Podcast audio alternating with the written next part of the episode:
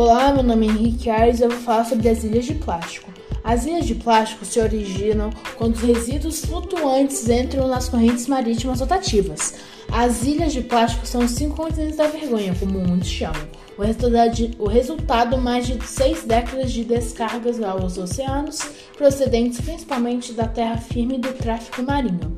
E uma curiosidade é que as ilhas de plástico que flutuam no Pacífico triplica o tamanho da França e é maior, o maior depósito de lixo oceânico no mundo, com 1,8 trilhões de pedaços de plástico que flutuam, que matam anualmente milhares de animais marinhos entre a Califórnia e o Havaí. E também nós podemos falar sobre os três maiores, os três países que mais produzem lixo. Em primeiro lugar está a China com 10,1 milhões de toneladas.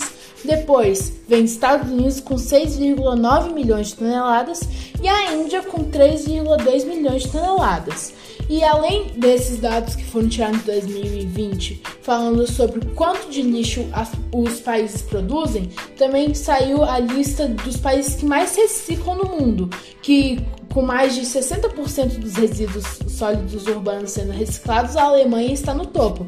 Depois vem a Coreia do Sul com 59%, Áustria com 58%, Eslovênia também com 58% e Bélgica com 55%. E também os países que menos produzem lixo no mundo são a Turquia, a Letônia e depois vem Portugal.